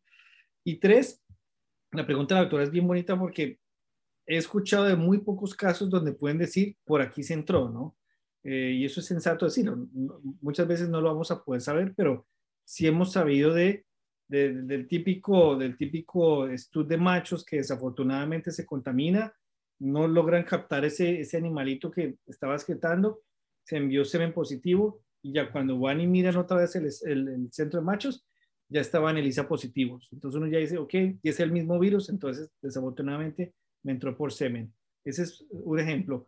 O el ejemplo número dos es cuando la granja empieza con esos abortos, dejando hembras que dejan de comer de manera errática y empiecen a hacer el diagnóstico van y hacen serología de las hembras de reemplazo que llegaron hace una semana o probablemente 10 días y encontramos 50, 60% de esas hembras de reemplazo seropositivas. Y las demás siguen seronegativas y unas con PCR positivo. Entonces, uno dice, obvio, si toda la masa de la población está negativa, unas están empezando a mostrarme signos clínicos. Las hembras de reemplazo no me dicen mucho porque no están preñadas, pero ya tengo ELISAS ahí, pues probablemente lo, traje con mis hembras de reemplazo, uno, o lo traje con mi camión contaminado que me trajo las hembras de reemplazo, ¿no es cierto? Entonces, esos son como dos ejemplos en donde yo he visto que se acerca, eh, se acerca uno a la respuesta, ¿no? Obvio, eso va a requerir de tiempo, uno. Dos, de mucha malicia indígena, en el sentido de hay que pensar por dónde, ¿no? Pero siempre tenemos que pensar en las cosas obvias, ¿no? Porque a veces la tenemos aquí enfrente y queremos es buscar el aire, ¿no? Pues sí, si me entró por el aire, ¿qué puedo hacer? Filtrar la granja. Vamos a filtrar la granja, probablemente no voy a solucionar nada filtrando la granja si no cierro la puerta de mi camión contaminado o si no cierro mi puerta de que nadie se baña y que nadie desinfecta los materiales para entrar a granja, ¿no? Entonces, creo que esos son puntos muy claves que, que, trajo la autora Claudia. No, perfecto y, muy completo. Eh, hay dos preguntas sobre tiempo. ¿En cuánto tiempo se puede estabilizar una granja si todo va bien? O sea, empezaron las tormentas de, de, aborto, pero si hacemos todo bien, ¿en cuánto tiempo decidimos ya salimos de este, de este problema? Y tú hablaste de tiempo de vacío, eh, incluso si, si vas a, descartar todos los animales y vas a hacer repoblación. Eh, ¿Cuál es el tiempo ideal de vacío real de la granja de Silver Pierce murió en una semana, en 14 días? O sea, ¿cuáles esas dos preguntas? El, tiempo de estabilidad es muy variable, ¿no? Y como les decía, creo que en la sesión 3 o 4 eh, la media, y, obvio, aquí esto, es una media, esto no quiere decir mucho, la media puede estar alrededor de las 30, 40 semanas. Y esto estoy, estoy hablando de media a nivel de compañía, ¿no es cierto? 30 semanas contando desde el día que cerré e inoculé a todo el mundo, ¿no es cierto? 30 semanas. Eh, y esto es contando el primer muestreo negativo de los 6 o 10 negativos que tuvieron, no contando hasta el último negativo, no, el primero de la serie de consecutivos negativos. Entonces son 30, 40 semanas. Pero, como decía la autoridad claramente, hay granjas que lo van a hacer en 25, hay granjas, como les decía en, alguna sesión en el pasado, que lo van a hacer en 60, 70 semanas. ¿Por qué? No lo tenemos muy claro, ¿ah? Pero eso de esas cosas que todavía no entendemos muy bien. Pero yo diría que si yo voy a presupuestar, yo tengo que estar alrededor de esos 300 días eh, alrededor, y lo digo alrededor porque no voy a poder decir 327 días, porque eso es generar una expectativa que, no se justifica, ¿no? Porque si mi, si mi equipo de trabajo, si mi gerente de granja es bueno, si mi equipo de trabajo está comprometido, quizás lo pueda hacer en 27 semanas, ¿no es cierto? Y genial, entre más rápido yo meta mis semanas de reemplazo, menor es ese impacto, ¿no? Entonces yo diría que hay que tener mucho cuidado con, con, con, con casarse con una cifra, ¿no? Pero tener claro de que no va a ser en dos meses, no va a ser en tres, no va a ser en seis. Yo diría que va a ser entre seis y doce meses o probablemente más meses, pero entre seis y doce meses en algún momento. Pero hacerse a una suficiente cantidad de hembras de reemplazo para que no suframos de problemas de cuota de montas al final. Entonces, esa es la primera. Y la segunda pregunta, Francisco, la tenía aquí, pero se me cuando La cierras, cuando cierras la granja, del todo y la dejas vacía, ¿cuánto tiempo prefieres tú dejarla vacía para poder garantizar que todo el virus murió y que no está en el polvo de, la, de, la, granja? Y esa es una pregunta que en mi época de, de, pertenecer al equipo de, de, PIC me la hicieron varias veces y yo creo que la respuesta es muy sencilla, ¿ah? porque nosotros, y a veces nos enredamos mucho con los conceptos, ¿no? Pero a veces eh, se nos olvida de que, por ejemplo, un camión que llevó animales del engorde al matadero, lo lavamos, lo desinfectamos, lo secamos y al cabo de uno o dos días está cargando animales otra vez. Básicamente, si yo puedo lavar, desinfectar la granja y secarla en uno o dos días, puedo meter los animales a los uno o dos días, ¿no es cierto? El problema es que una granja es complicada de limpiar, ¿no es cierto? Es, eh, Eso no es que uno la pueda ir a agua a presión por todos lados, no. Entonces hay que deshacerse de toda la materia orgánica, lavar, desinfectar todo, los chupos, los comederos, eso requiere mucho tiempo, ¿no? Entonces, digamos que me demoro, por poner un, un ejemplo, una semana lavando, desinfectando, quemando esas cortinas viejas, quemando toda la ropa, etcétera, etcétera. Eh, si yo ya logro lavar, desinfectar, hacer la auditoría de que quedó todo bien lavado, limpiado, eh, que no hay materia orgánica, si yo ya le doy el ok, al otro día puedo meter animales, ¿no es cierto? Porque yo ya sé que cumplí todos los procesos. Entonces, no, hay que esperarse el, el, mes, el dos meses. No, yo creo que si uno lo hace bien, además acordémonos, ese virus es fácil de matar afuera del cerdo. ¿ah?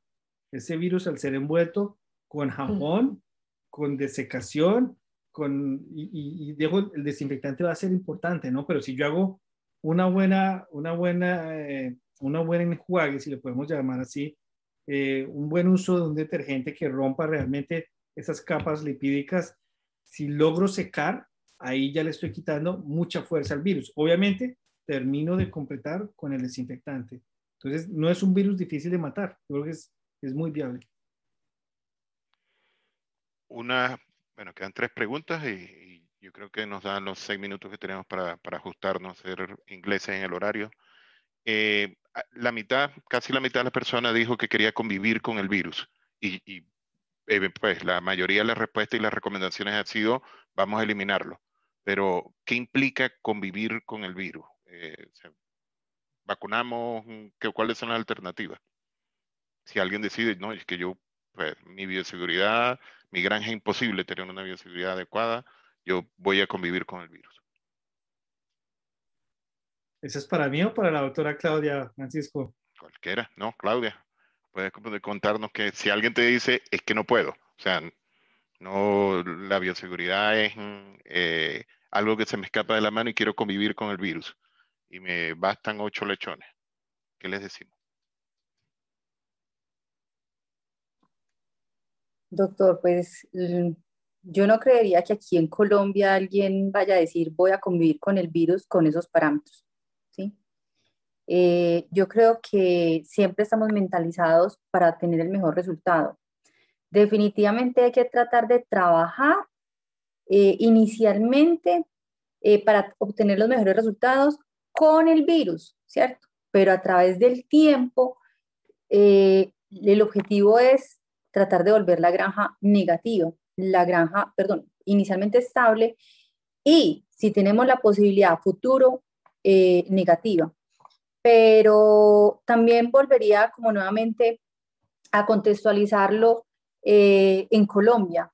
Eh, dónde está ubicada la granja, qué tan cercana está, qué tan cercanos están mis vecinos, si estoy haciendo o si sí voy a hacer bien mis procesos de bioseguridad, pero definitivamente eh, lo que sí tenemos que tener en la cabeza es que si antes no teníamos bien establecidos los procesos de bioseguridad, cuando la granja se nos contamina, con mayor razón que lo tenemos que hacer. Pero no creo que alguien ahorita, ningún porcicultor, diga voy a convivir con el virus con esos parámetros. Eh, inicialmente nos toca, pero poco a poco eh, seguramente la granja, si hacemos las cosas bien, un buen manejo del reemplazo, la granja se nos puede ir convirtiendo negativa a través del tiempo.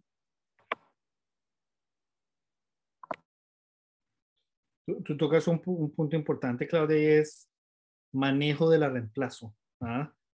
Si, si, digamos, el productor dice, porque una cosa es convivir, yo creo que la palabra no es justa para, para la situación de la granja. ¿ah?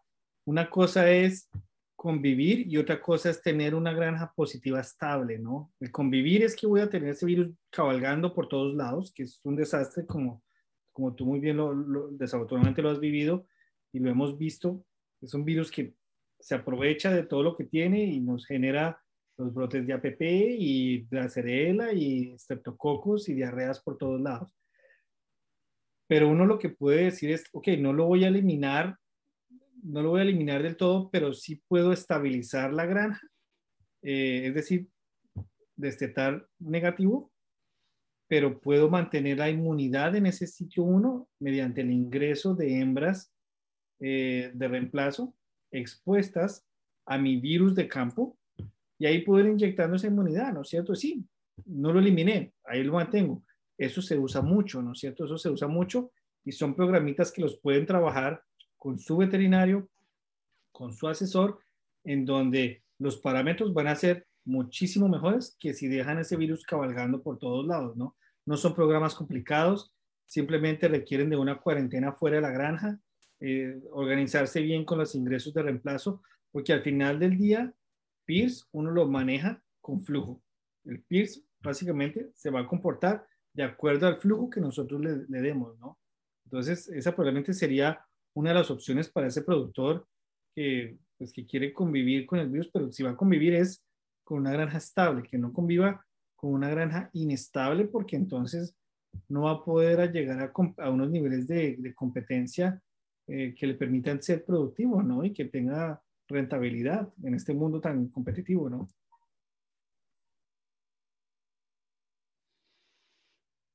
Muchas gracias. Francisco tuvo que salir por temas de luz, faltó la luz eh, en el sector donde él está, pero me dejó una, esa última pregunta encargada y es, César, ¿qué experiencia tienes de vacunación en, en los países que, que la usan?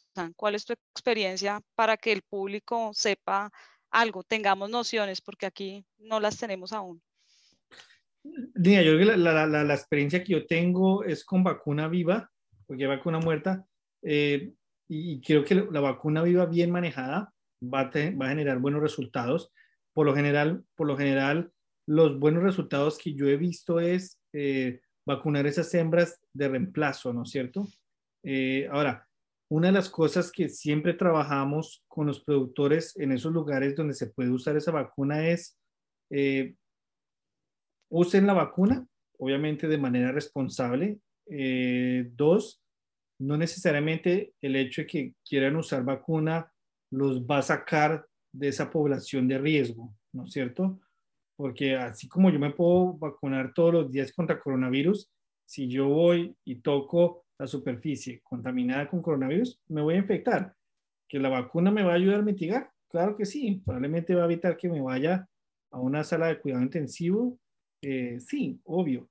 Pero ese es, ahí es donde viene el componente de la vacuna tiene que usarse con el ánimo de mitigar el impacto, no de prevenir la introducción, ¿no es cierto? Eh, porque a veces creo que eso es donde está la, la, la, la, desconexión, ¿no? Donde la gente dice, quiero vacuna, quiero vacuna, quiero vacuna, pero como dice la doctora Claudia, si dejo el camión contaminado acercarse a mi granja, si estoy metiendo semen de machos positivos, si estoy haciendo esto, ninguna vacuna va a funcionar, ¿no es cierto? Ninguna vacuna va a funcionar porque ellas tienen ellas van a ayudar, pero si yo estoy dejando meter virus cada cierta frecuencia de tiempo, pues no va a haber ninguna vacuna que me funcione, ¿no? Y ahí es donde terminamos generando frustraciones y quemando productos, ¿no? Entonces, yo siempre he visto que la vacuna funciona muy bien cuando se usan hembras de reemplazo, porque estamos inyectando permanentemente, eh, permanentemente esa inmunidad. Ahora, hay otros esquemas que son vacunaciones masivas, que sí, esas se pueden usar de manera estacional cuando sabemos que la enfermedad se comporta de manera estacional, ¿no? Entonces, esas han, esas han sido mis dos experiencias eh, donde yo he sido fiel creyente de la vacuna y la sé por muchos lugares, ¿no? Entonces, eh, eh, sí, esa es mi experiencia, ¿no? Perfecto, César, muy válida. Em, realmente todos los productos, si no son, no se usan correctamente, seguramente no van a funcionar y, eso es un mensaje muy, muy sabio el que tú haces. Eh, acá solamente nos, nos resta pues agradecerles a ustedes por la participación. Eh, César, como siempre, bienvenido todo el conocimiento que, nos traes desde Estados Unidos. Em, y, seguramente vamos a seguir esto. Este programa, esto era un ciclo de conversatorios donde muchas personas participaron, pero, pero vamos a tener la oportunidad de darle continuidad eh, de, pues de distintas formas. Eh, seguramente cuando puedas viajar, ya sabemos, ya eh, sabemos que Estados Unidos va un poco vacunado con el programa de vacunación. Acá vamos avanzando, pero la idea sí es poder poder traerte a Colombia eh, para que nos acompañes eh, en vivo y en directo cuando el COVID lo permita. Igual eh, esta es tu casa de nuevo, César. Eh, a Claudia, mil gracias. Mil gracias por, por hacer partícipe toda su experiencia, porque sabemos que mantiene bastante ocupada con, con el trabajo que implica eh, ser la coordinadora de toda la parte técnica de APA. Al público, obviamente, que nos acompañó, algunos nos acompañaron en unas sesiones, otros nos acompañaron en, en otras. Obviamente, cuando uno está saliendo a granja y ya hay mucha gente saliendo a granja, es más complicado eh, abrir estos espacios y obviamente contar con una audiencia tan alta porque estamos hablando que hay sesiones donde tenemos eh, hasta 100 conectados. Yo quería compartirles, eh, infortunadamente, como les, les contaba, Francisco se, se tuvo que, ausentar por problemas de luz. Les voy a compartir, antes de que se, se despidan nuestros invitados de honor, les quería compartir básicamente que, que desde Beringer eh, seguimos apostándole a la, innovación, a la formación eh, por encima de todo. Incluso eh, hay una página especializada que es www.peers.com, donde van a encontrar podcasts, van a encontrar protocolos, van a encontrar una serie, una información bien valiosa, incluso un programa para auditar bioseguridad que es el Combat, que lo pueden descargar desde sus desde sus eh, celulares y obviamente lo pueden abrir desde la web y adicionalmente em, vamos a, generar, vamos a, darles un obsequio a nuestros participantes, pero no es un obsequio, es un obsequio con carácter técnico, muy alineado con la temática del programa. Eh, la idea que es que si alguno no tiene su correo correcto y que haya participado en el programa, eh, me, lo, me lo confirma a través de, de mi vía, digamos que medio electrónico también o WhatsApp, como les quede más fácil contactarme, eh, porque la idea sí es eh, obviamente seguir promoviendo estos programas de formación y con eh, elementos, herramientas que nos van a servir en el día a día para mediciones. Entonces, es sorpresa, yo todavía no voy a decir nada y ahora sí César y Claudia los dejo que se despidan de, de las personas que nos acompañan.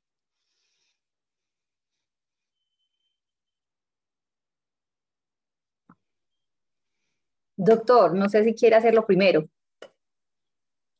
Bueno, perfecto. Bueno, Nidia, gracias por la oportunidad. Doctor, eh, complacida haber compartido este espacio con ustedes, a todos los asistentes. Eh, creo que todos estamos aprendiendo. Y en las primeras, eh, digamos, charlas del doctor, él decía, tengo estas experiencias, he cometido estos errores, seguramente en el camino vamos a ir adquiriendo experiencias vamos a cometer errores, pero la idea es tratar de evaluar muy bien cada una de las situaciones y tratar de tomar las mejores decisiones para ustedes. Es importante evaluar cada una de las granjas y que coloquemos en la mesa de manera transparente eh, qué es lo mejor para cada una de ellas y plantear las posibilidades, las diversas posibilidades, eh, tener muy en cuenta el equipo de trabajo, eh, al principio pues las motivaciones total, pero que ellos vayan buscando esa motivación, o sea, tratar de hacerles encontrar esa motivación. Y realmente cuando se logran resultados, eh, es un resultado eh, no de la persona de pronto que los está acompañando, sino que es un resultado por los buenos actos y los buenos procedimientos pues que empiezan a, ejecutar. De pronto, para, para, no irme sin transmitir un buen mensaje,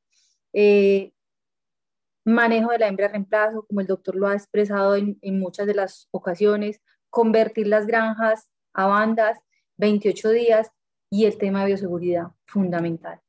Para quienes eh, gozan aún, gozan aún de una granja negativa PIRS, por favor, utilicen todas las herramientas de chequeo del riesgo para que no tengamos que seguir teniendo como los aprendizajes de la situación tan difícil.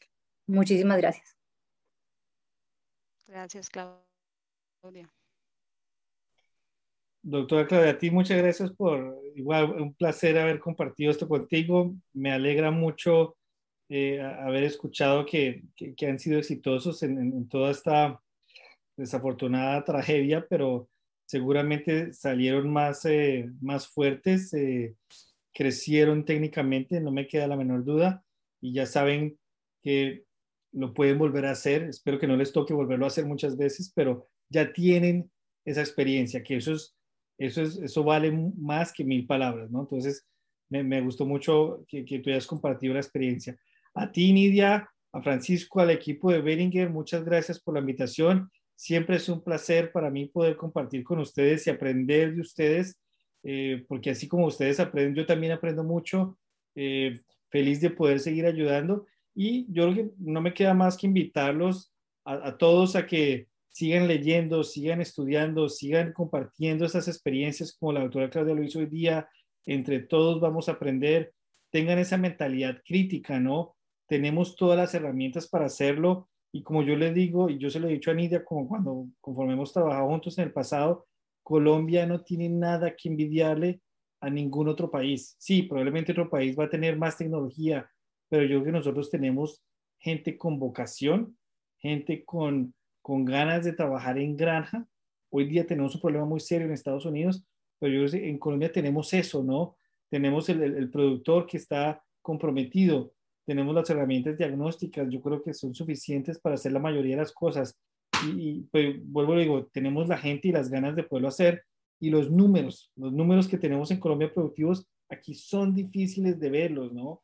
Entonces, eh, aprovechen eso y cuídenlo porque las enfermedades nos van a seguir quitando mucho dinero y entre más preparados, preparados estemos para controlar y prevenir, más longevo va a ser el negocio de ustedes. Entonces, con eso los quiero dejar y les agradezco mucho. Muchas gracias. Gracias. Bueno, que tengan una... Muchas gracias. Nos veremos más adelante y para todos los que nos acompañaron, un feliz resto de noche. Un saludo especial a todo el equipo que ayudó para la para elaborar el programa, obviamente todo el equipo de Beringer, todo el equipo local, eh, marketing. Entonces, eh, nos veremos en una próxima oportunidad, seguramente vía web y ojalá presencial. Feliz noche. Gracias a todos por haber escuchado el cuarto episodio de Expertos en Peers 2021.